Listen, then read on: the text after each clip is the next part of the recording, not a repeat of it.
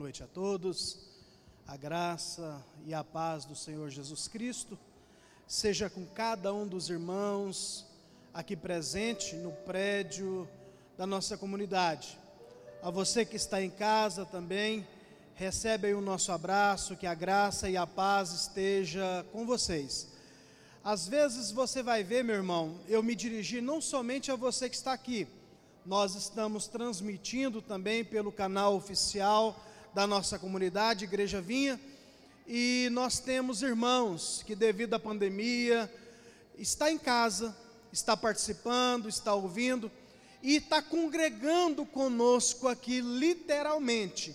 Literalmente está se cumprindo aquilo que o apóstolo Paulo dizia, pastor Wagner, né? Presente em espírito, mas ausente em corpo, né?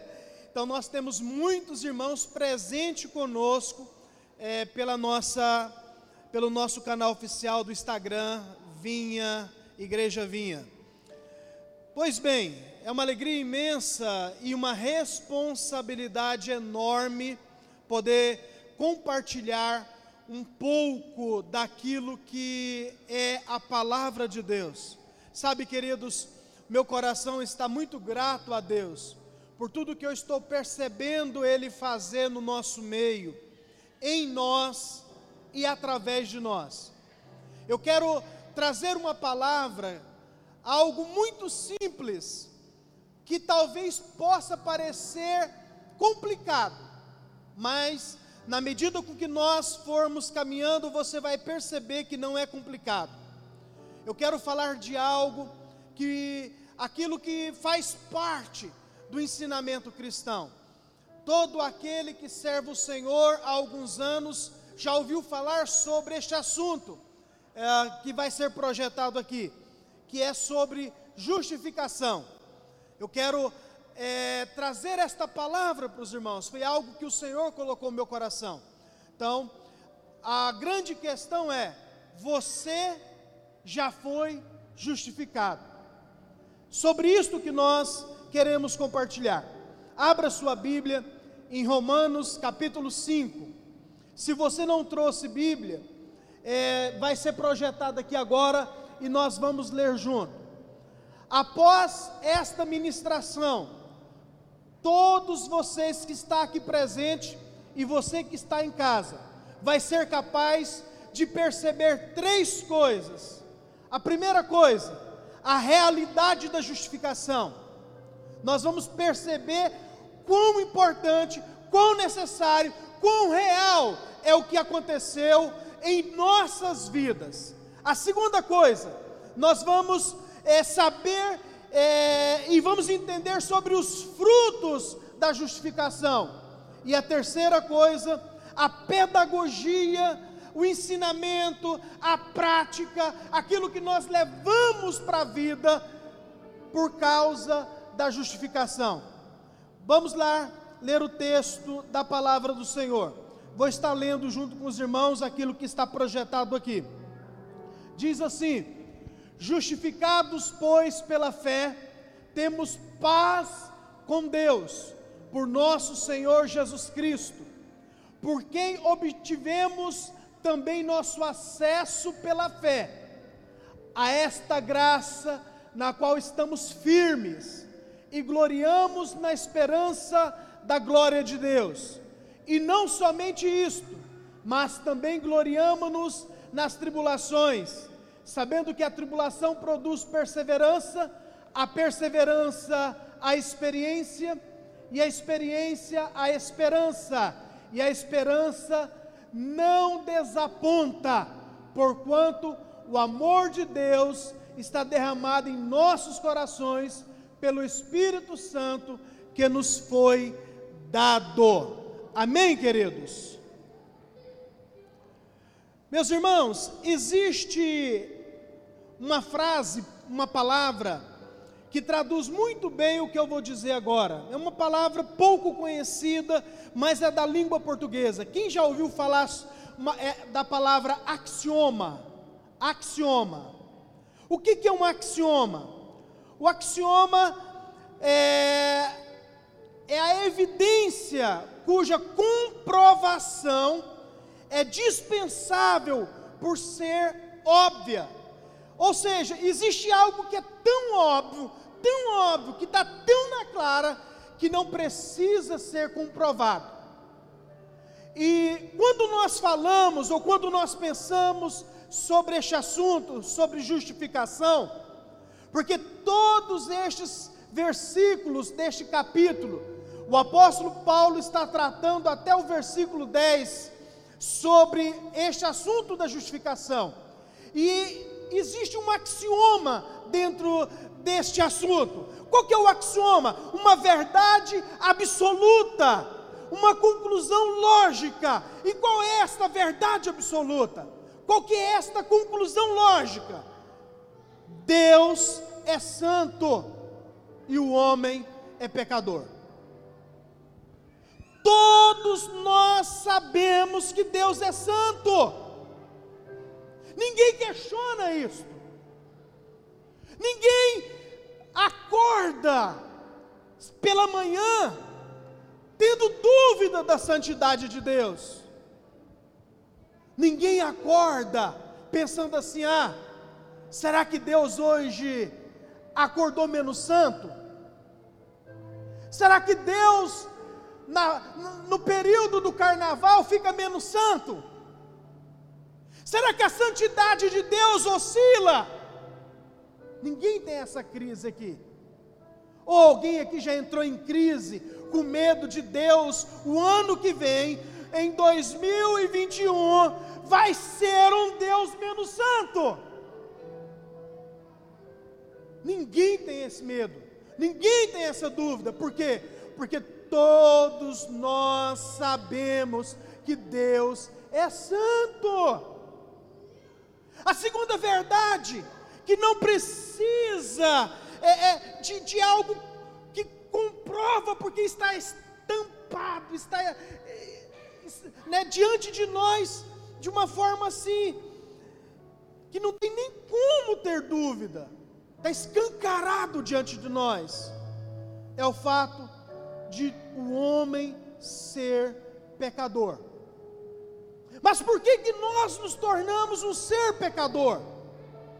Olha, querido, porque houve um dia, Deus criou um homem e criou uma mulher, e o fez à imagem e semelhança, e chamou este homem de Adão, chamou esta mulher de Eva, e este casal, em desobediência a, a algo que Deus estabeleceu. Pecou. E este pecado é conhecido como pecado de Adão e Eva, pecado original.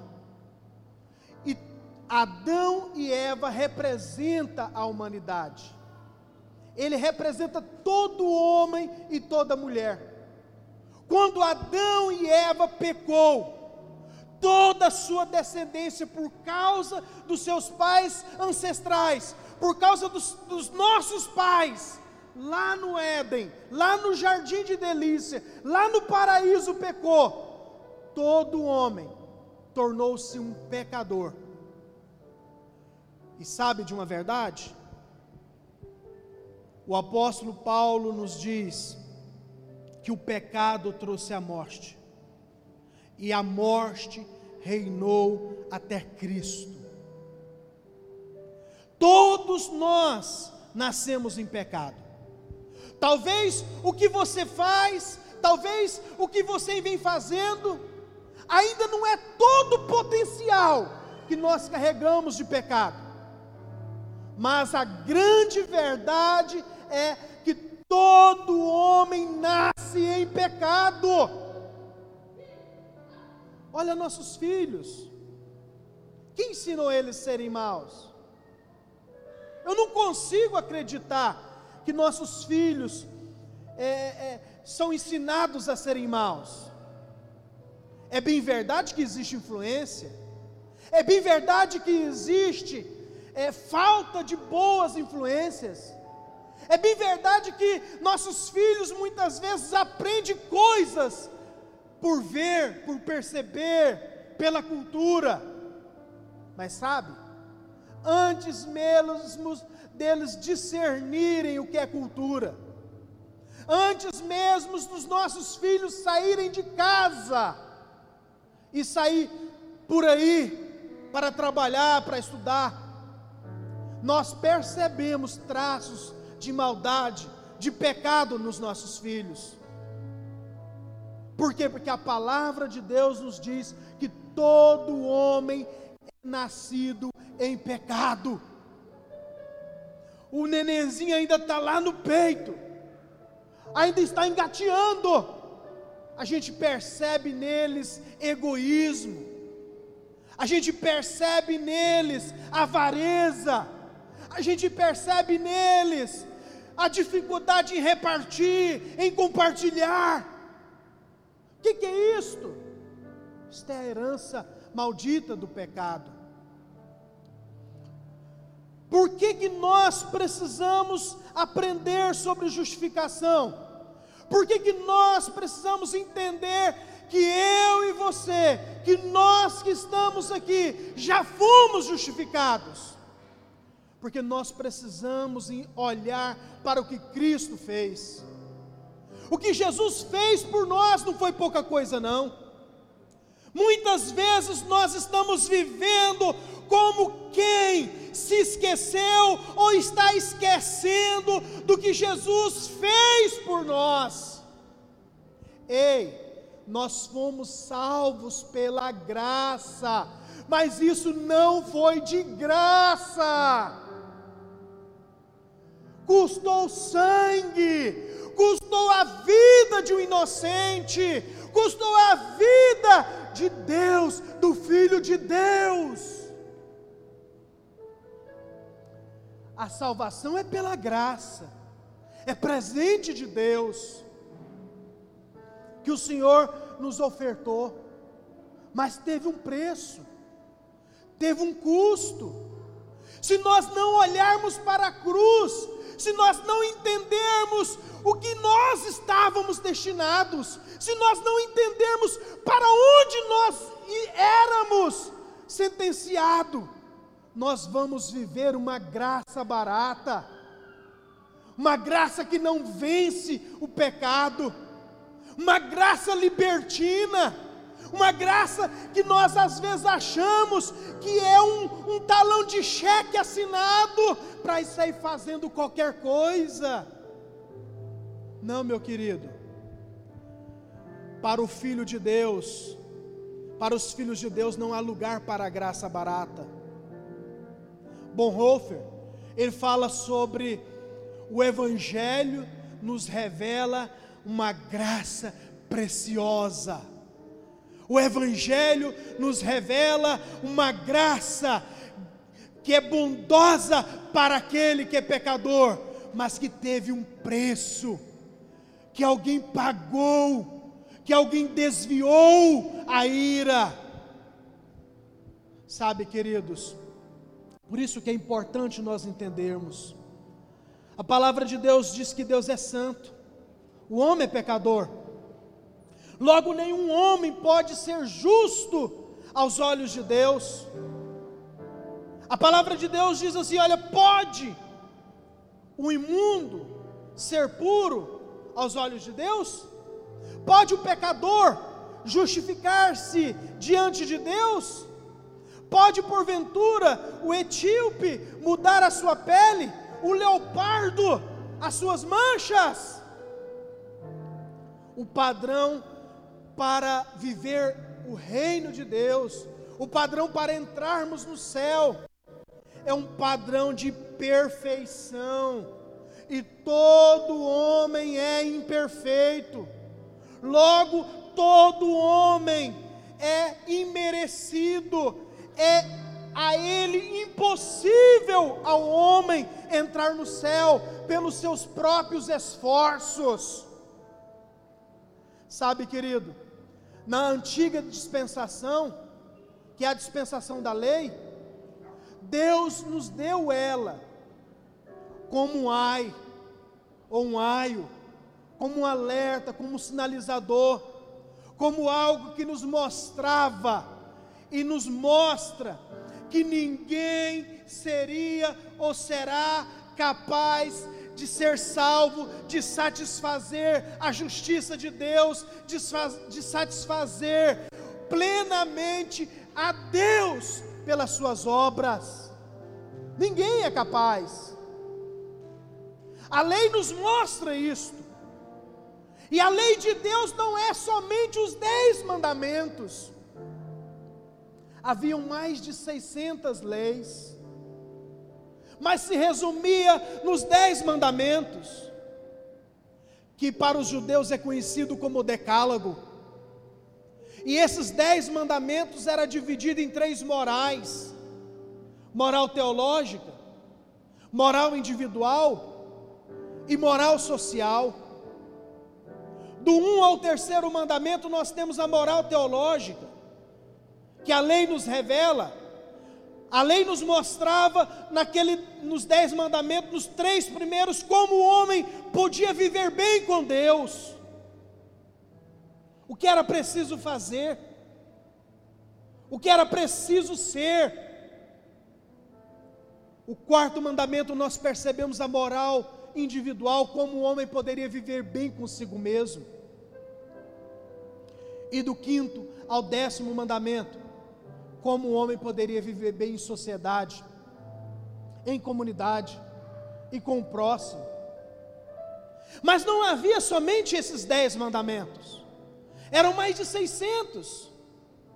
E não havia um homem só capaz de obedecer os mandamentos de Deus. Porque quem quisesse, ou se pelo menos tentasse, obedecer os mandamentos, quando ele transgredia um, ele transgredia todos. Porque a lei era assim. Então qual é a finalidade da lei, pastor? A finalidade da lei, que é boa, o apóstolo Paulo diz que a lei é boa, era simplesmente nos levar a entender que nós, pelo nosso mérito, pelo nosso sacrifício, pela nossa capacidade, pela nossa autobondade, jamais seríamos ou seremos capazes de agradar a Deus. Então, mas o padrão para entrar no céu é a perfeição de todo homem. Quem obedece à lei, pela lei viverá. Mas todos pecaram, não há justo sequer, todos desviaram, logo ninguém jamais poderá entrar no céu por seus méritos. Para o homem entrar no céu, para o homem ser participante do reino de Deus, é preciso que Deus o justifique. E para Deus justificá-lo, é preciso ainda continuar justo. Como Deus pode ser justo e ainda justificar o pecador? Como Deus pode justificar o pecador sem abrir mão da sua justiça? É sobre isto que nós vamos decorrer nesses próximos minutos. Em primeiro lugar, a realidade da justificação. No versículo 1 e 2 nós percebemos esta realidade. E aí está sendo projetado aqui para você novamente o versículo 1 e 2, que diz assim: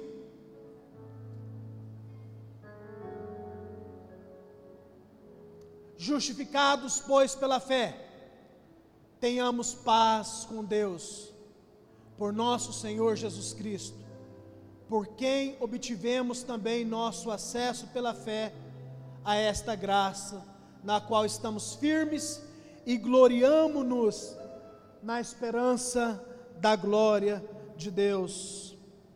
O que é justificação? O que é justificação?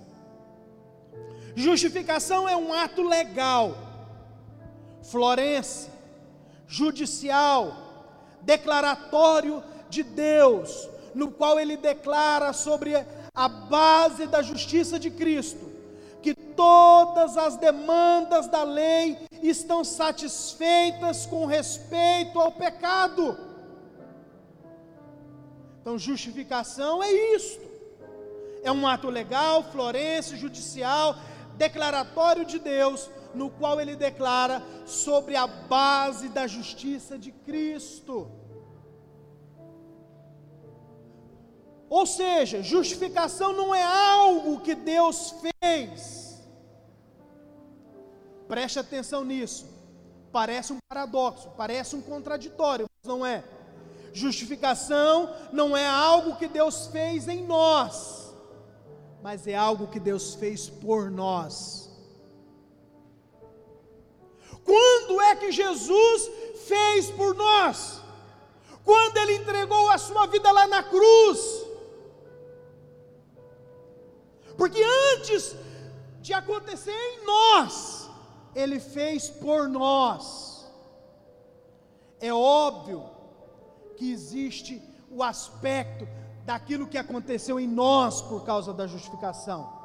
Mas, primeiramente, foi algo que Deus fez por nós em Cristo. Quem está entendendo o que eu estou falando aqui?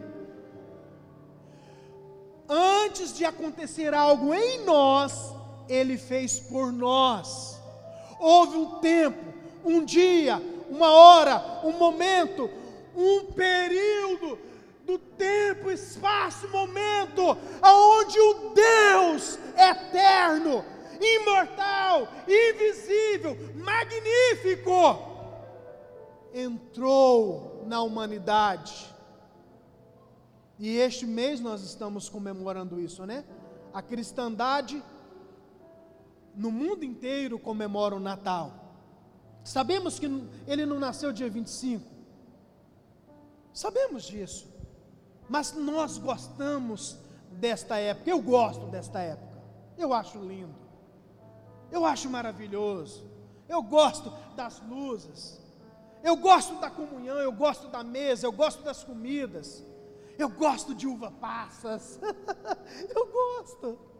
Quem aqui gosta? Talvez você de casa também gosta. Ou não, tudo bem. Mas eu gosto. E tem muitos irmãos aqui que também gostam. Eu acho maravilhoso. Eu acho belíssimo. As famílias reunidas trocando presente. Eu sei que nós estamos numa pandemia. Eu sei que vai ser um desafio muito grande, né? Para alguns reunirem sem riscos, outros nem vão reunir, porque a sua consciência, e, e esse momento está pedindo para não reunir, ok. Seja reunindo, faça com segurança. Não reunindo, ligue para alguém, faça uma videoconferência, mas não deixa passar em branco esse tempo tão bonito. Não vamos deixar esse tempo ficar feio, né, pastor Wagner? Vamos lembrar de alguém, mandar uma mensagem, ligar, fazer um vídeo, fazer um vídeo enviar, fazer uma videochamada. Mas vamos fazer alguma coisa. Sabe, queridos, e esse Deus que entrou na história, ele viveu de forma simples e humilde, nos ensinou, nos deixou um legado de ensinos, este mesmo Deus que nos deixou um ensino, ele foi à cruz. E lá naquela cruz, naquele dia, naquela hora, naquele momento, sofreu as dores, sofreu a agonia, ele entregou a sua vida. Sabe por quê? E sabe para quê? para que eu e você, para todos aqueles que nele crê, não pereça, mas venha ter a vida eterna. Ele morreu a nossa morte, para que nós pudéssemos viver a vida verdadeira, a vida abundante, a vida eterna com o Senhor. Sabe de uma coisa, querido? A justificação é um ato que acontece uma vez por todas. Não há grau de justificação, não é como a santificação, que nós já somos santos e podemos santificar mais ainda, mas a justificação é algo que aconteceu, ponto, de uma vez por toda. Não há grau na justificação, o homem é justificado por completo, ou não é justificado. Sabe, queridos, ela é instantânea, é completa, é final. Pela justificação, somos redimidos da pena do pecado, perdoados e recebemos o favor de Deus. Todos aqueles que foram redimidos, todos aqueles que foram perdoados, todos aqueles que foram alcançados pelo Senhor, eles foram justificados. Mas talvez a sua dúvida seja, pastor Rogério, qual que é a diferença de justificação e perdão?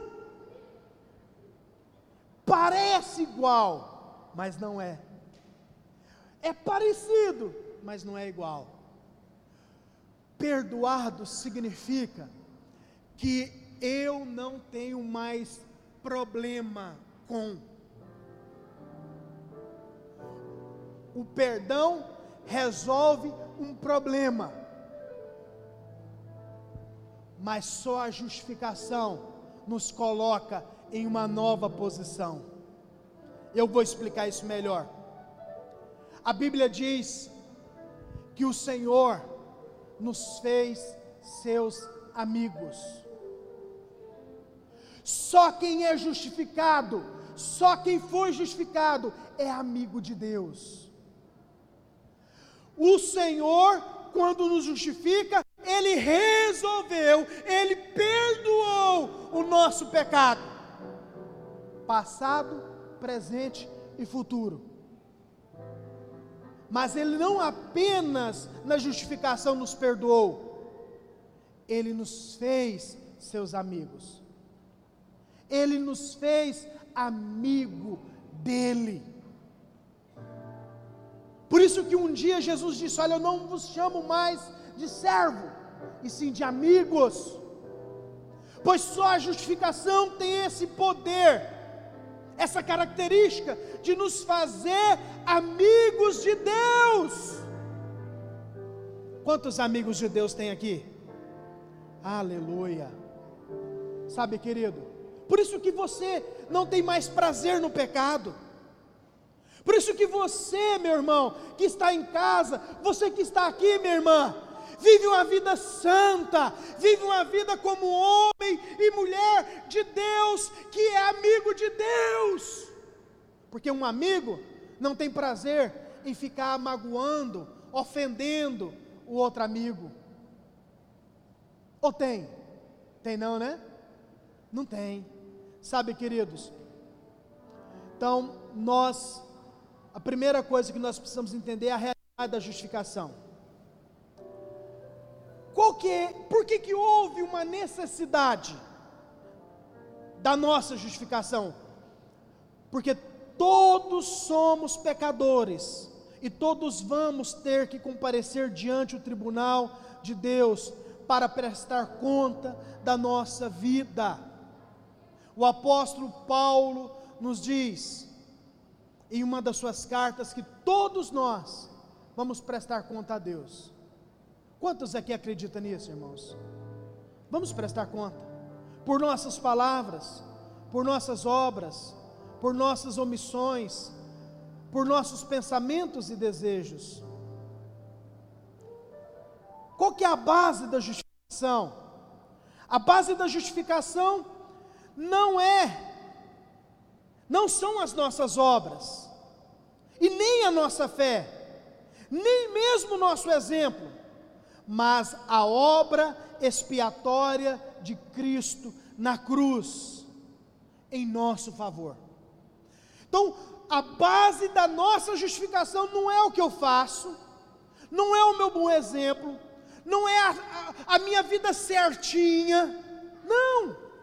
A base da, da justificação é Cristo lá na cruz se entregando e morrendo por aqueles que era inimigos de Deus. Era. Porque ele mesmo disse: "Olha, vocês até conseguem dar a vida por um amigo, mas dificilmente nós aqui daríamos a nossa vida por inimigos. Será que alguém aqui teria coragem de dar a vida por um ladrão? Será que alguém aqui teria coragem de dar a vida por um pedófilo? Por um assassino? Ah, pastor Rogério, o senhor está indo para um extremo. Isso, estou indo para um extremo para você entender que o que Deus fez por nós foi extremamente grande e poderoso.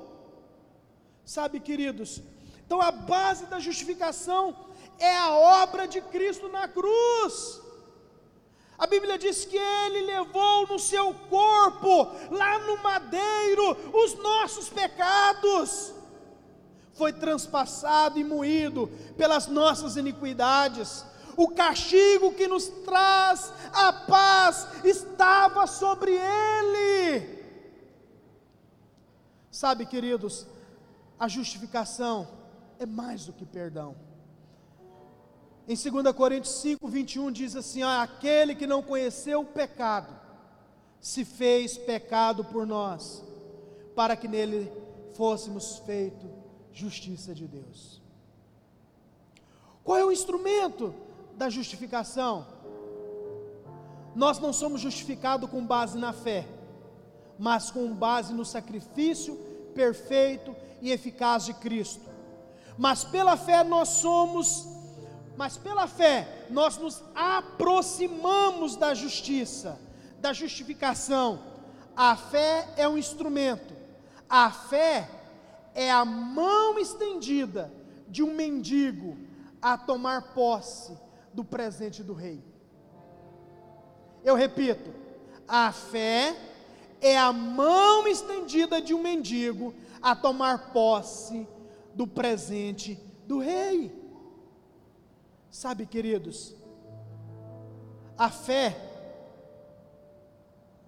é a causa instrumental e não a causa meritória.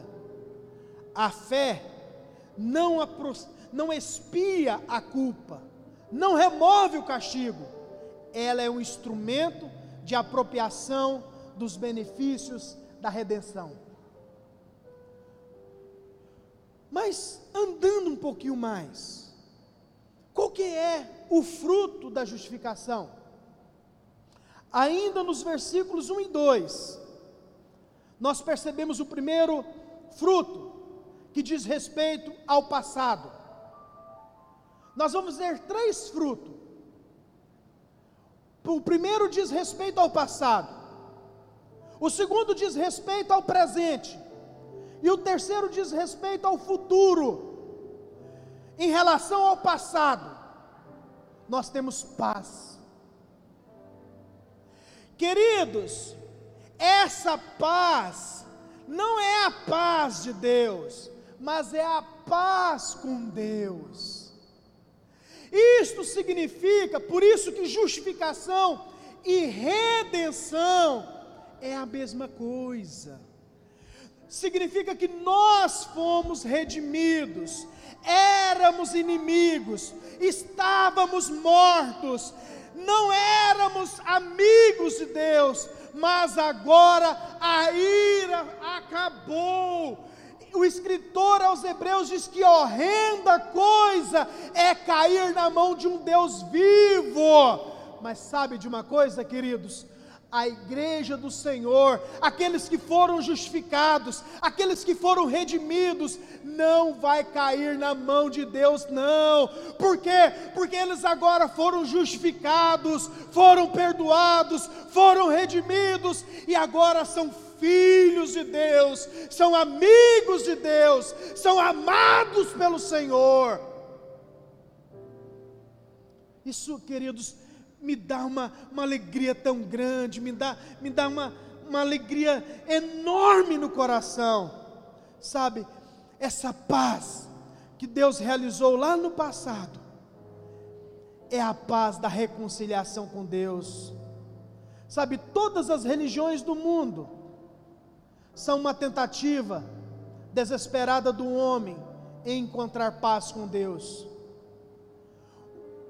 O nosso grande reformador Martim Lutero, ele já era um sacerdote, mas ele ainda não tinha um encontro com Deus, ele ainda não conhecia verdadeiramente Deus, mas ele era um religioso, e como religioso, Lutero desesperadamente buscava ter paz com Deus.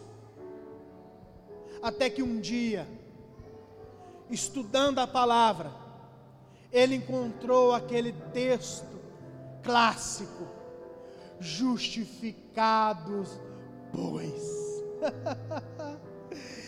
ele encontrou esse texto aqui, queridos.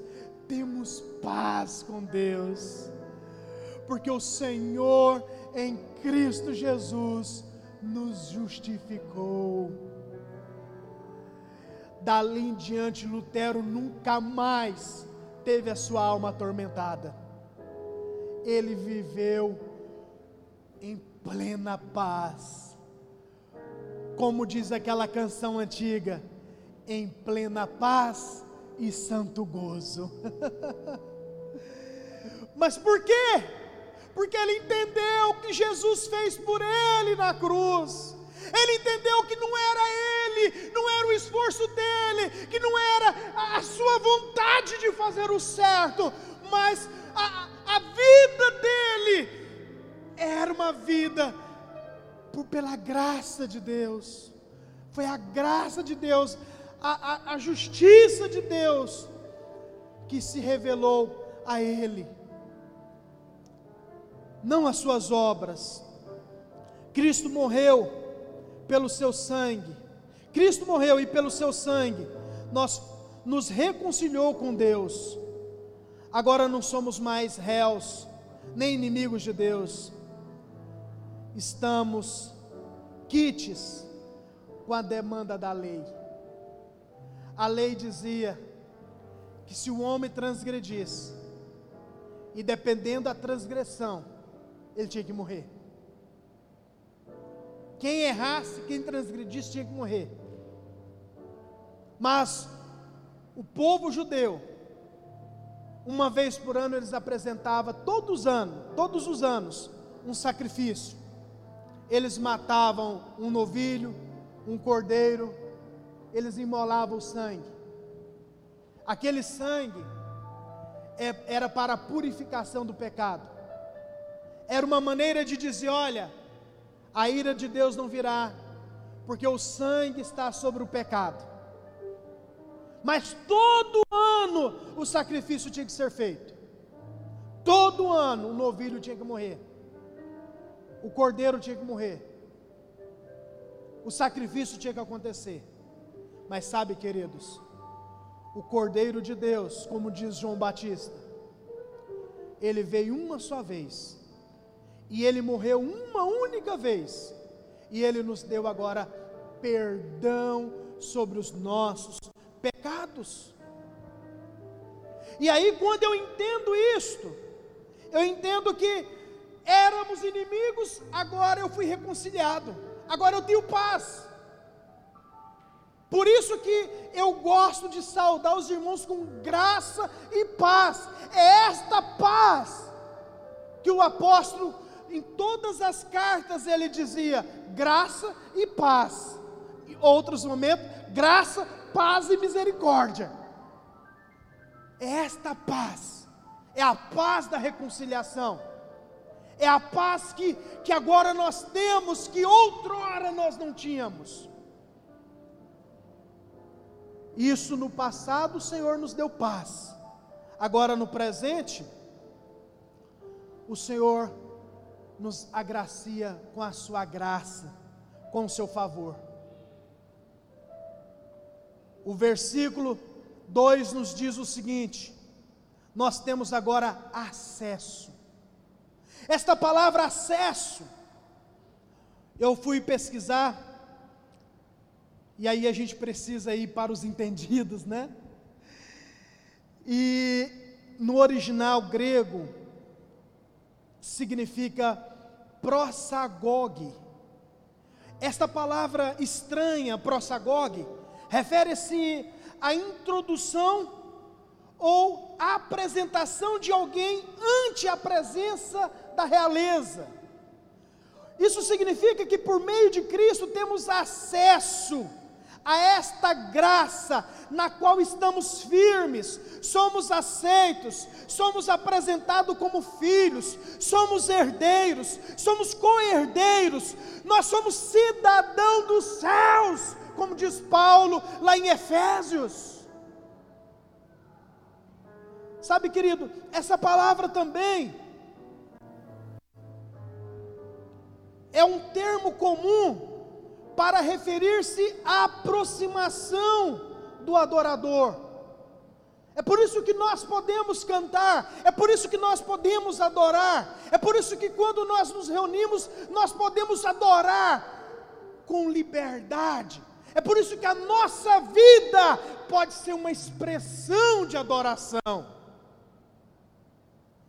E essa palavra também, prosagog, traz também a ideia de porto, de cais. Significa que por mais que tratemos de depender dos nossos próprios esforços, somos varridos pelas tempestades, como os marinheiros que enfrentam as impotentes de um mar revolto que ameaça destruir totalmente. Mas agora temos ouvido a palavra de Cristo, temos alcançado o porto da graça por meio de Cristo, temos entrado à presença de Deus e encontrado segurança no porto da graça. Então não tem como ser barata, meu irmão. Não tem como ser liberdade para fazermos o que quisermos. Não tem como ser liberdade para pecarmos. A graça não é permissão para pecar, mas é, é provisão para vencer o pecado.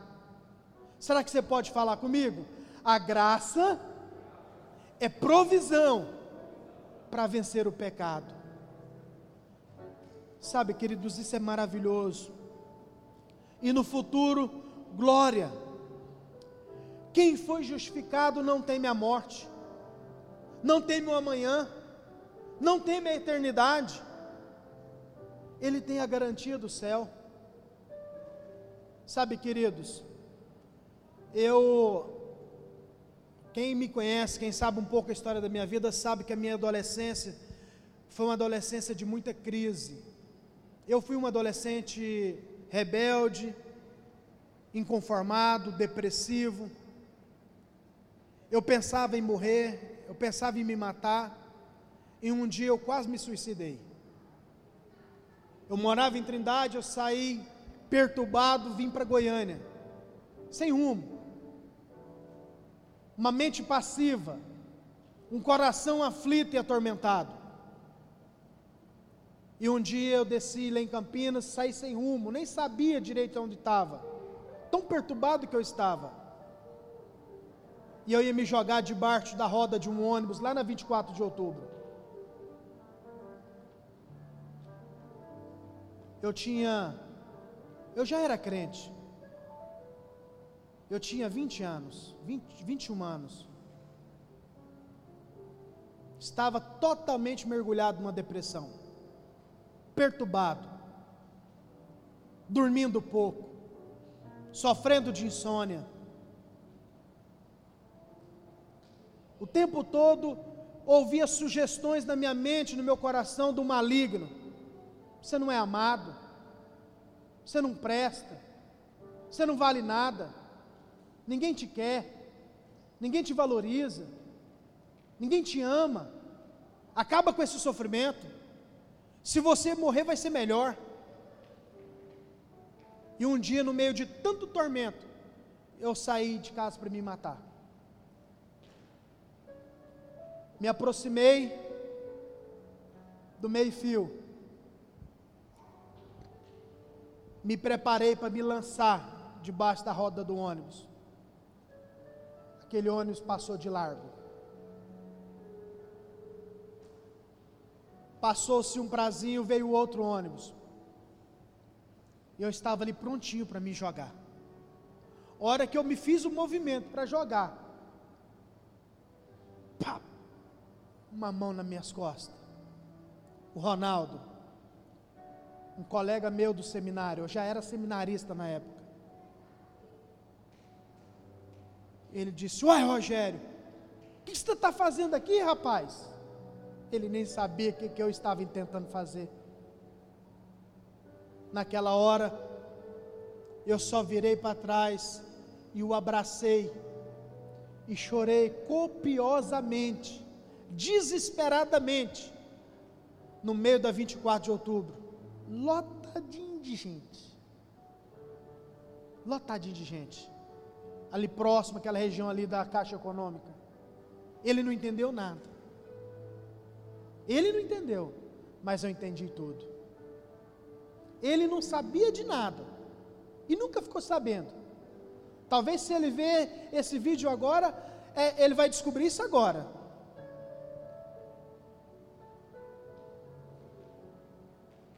Mas isso aconteceu comigo. Por quê? Porque eu estava atormentado. Eu ainda não tinha, tinha entendido o que, era servir a Deus. Em parte eu tinha, em parte não. Eu ainda achava que era pelos meus esforços. Eu ainda achava que era por, pelo que eu fazia. E quando eu não fazia, me dava desespero. Eu me converti. Foi um milagre. Um grande milagre a minha conversão. Mas as coisas foram processuais. Nada na minha vida foi rápido. Mas o Senhor foi trabalhando na minha vida. Aquela aflição, aquele tormento, aquilo acabou. Mas quando que acabou? Quando eu entendi que não é por causa de mim, não é pelo que eu faço, não é pelo que eu deixo de fazer, o que eu faço o que eu deixo de fazer é apenas uma expressão ou um, apenas um desejo de querer agradar um pouquinho aquele que fez tudo por mim lá na cruz. Sabe, queridos, quem foi justificado não teme a morte. Lá atrás eu busquei a morte, porque eu estava atormentado. Hoje eu busco a vida, ainda que, para mim, eu quero viver, mas a hora que chegar o meu dia, a minha hora, eu já falei isso aqui uma vez e eu vou repetir. Se o Senhor me der a graça de escolher, eu prefiro falecer um dia ao terminar de pregar. e aí vocês cantem, né? cantem de alegria. E se o Deus não quiser me levar assim, tem um outro pedido que eu gostaria. Ele não é obrigado a nada, é dormindo. Mas também, irmãos, o Senhor é que sabe de tudo. Quem é nós para falar para Deus, né? Que jeito que eu quero ir ou deixar de ir? Mas tem uma terceira via, que eu acho que essa é a melhor de todas. É a que o pastor Albino falava, né? Eu quero é ser arrebatado. Deve ser melhor, né, irmão Bill? Deve ser melhor. Quem acha que ser arrebatado aqui é melhor, irmãos? né, pastor Raquel? Deve ser melhor, né? Pastor Albino viveu toda a vida dele aguardando o arrebatamento, né? Para ele, ele foi na frente, né? Quem sabe nós vamos ser a geração do arrebatamento, né? Eu sei que a gente aguarda a volta do Senhor, viu, irmãos? Mas por que, que hoje a gente não teme a morte? Porque a gente tem a garantia do céu, irmãos. E aí, quem tem a garantia do céu, sabe que haverá novos céus e nova terra. Há quem diz que quando nós formos para o céu e cumprir-se todas as coisas, nova terra haverá, Deus vai nos trazer de volta para cá. Diz que é da terra para o céu, do céu para a terra, né? Mas não essa terra aqui do jeito que nós conhecemos, viu irmãos? Cheia de maldade, cheia de doença, cheia de saudade, cheia de sofrimento, com tanta coisa, né? Como o pastor Wilson falou hoje, né? Com tantas agonias. Isso tudo um dia vai acabar, viu irmãos? Isso tudo um dia vai acabar. E por fim, qual que é a pedagogia? A pedagogia da justificação. A justificação não apenas nos prepara para o céu, mas também nos prepara para vivermos vitoriosamente na terra. Paulo não está tratando de algo apenas para o porvir. Nós vemos isso do versículo 3 ao versículo 5 do que nós lemos mas Ele está nos falando de algo que nos capacita a viver vitoriosamente no meio das tensões da vida. Sabe, querido, a primeira coisa que ele nos fala lá no, cap, no versículo 3 do capítulo 8 é: nos gloriamos nas tribulações. Ei, nós não somos masoquistas. Nós não somos daqueles que apanha e diz bate mais, está gostoso. Não. Mas também nós não somos estoicos. O que, que é estoico? Estoicismo. É uma filosofia grega que dizia que todo sentimento humano é miserável, portanto, o homem tem que se libertar dos sentimentos, das expressões fortes de amor, de dor, de luto, de choro. Ei, o cristianismo autêntico e verdadeiro, não o cristianismo da religião, mas o cristianismo aquele que tem sua origem em Cristo, nós podemos chorar sim, nós podemos alegrar sim, por isso que, mesmo em tribulação, nós nos gloriamos nela. Nós não nos gloriamos no sofrimento, por causa do sofrimento, mas por causa dos seus frutos, dos seus resultados. O cristão não olha para a vida com uma visão romântica, pessimista ou irreal. Não ele não nega a existência da dor ou do sofrimento. A palavra tribulação no grego é tríplice, quer dizer pressão. A vida cristã é um enfrentamento de muitas pressões pressão do diabo, do mundo e das nossas fraquezas. Mas também no latim ela significa tribulum, tribulum, que significa descarregador de trigo, separar o trigo da palha. Que, que isso quer dizer? Quando o apóstolo Paulo lança mão dessa palavra, quando ele está dizendo sobre esta tribulação, ele está dizendo: olha, é uma pressão sim, é uma dificuldade sim, é um problema sim, mas sabe de uma coisa? todas as coisas cooperam para o nosso bem. Queridos, nada do que nós passamos de dificuldade é bom no momento que nós passamos, mas tudo vai cooperar para o nosso bem, tudo.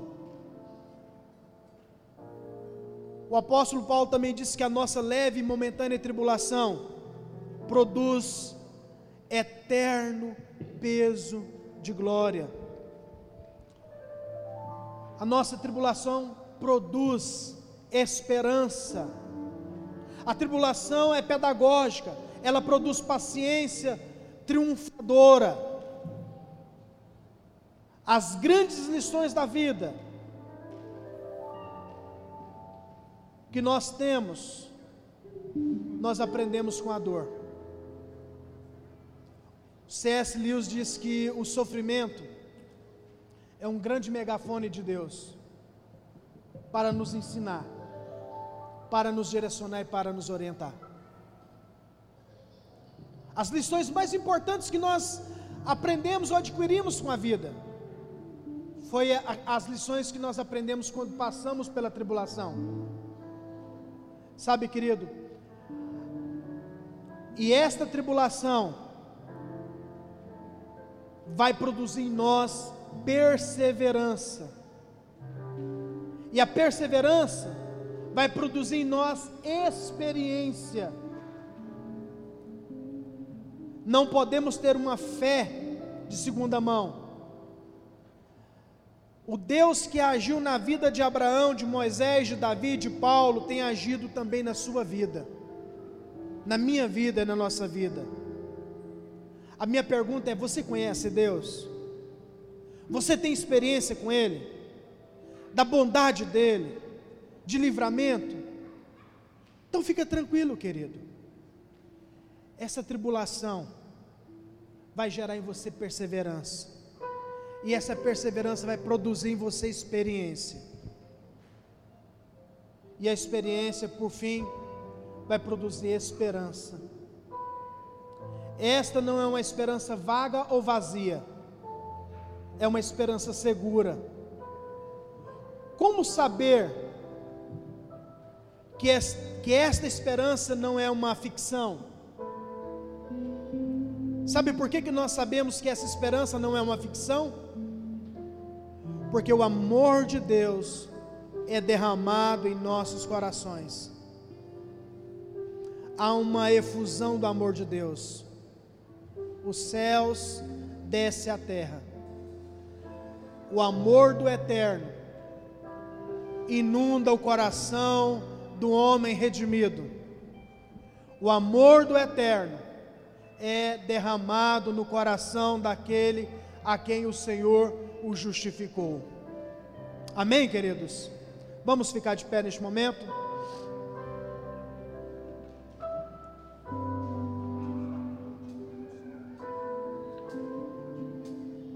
nós temos motivos para gloriarmos no Senhor. Quem tem motivo para gloriar no Senhor aqui? Vamos gloriar nele, irmãos. Ele é a nossa esperança. Vamos valorizar o que ele fez por nós. Vamos valorizar a graça dele na nossa vida. A graça do Senhor em nós não foi em vão.